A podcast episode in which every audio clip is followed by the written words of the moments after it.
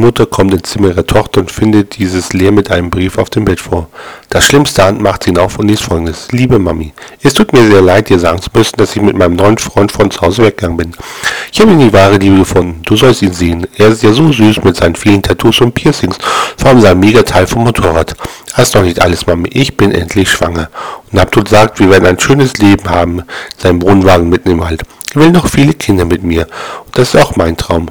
Da ich darauf gekommen bin, dass Marihuana eigentlich ganz gut ist, werden wir das Gras auch für unsere Freunde anbauen, wenn denen einmal das Koks oder Heroin ausgeht, damit sie nicht zu sehr leiden müssen. In der Zwischenzeit hoffe ich, dass die Wissenschaft endlich ein Mittel gegen AIDS findet, damit es Abdul bald besser geht. Er verdient es sich wirklich. Du hast keine Angst haben, Mami. Ich bin schon 17 und kann ganz gut auf mich selbst aufpassen.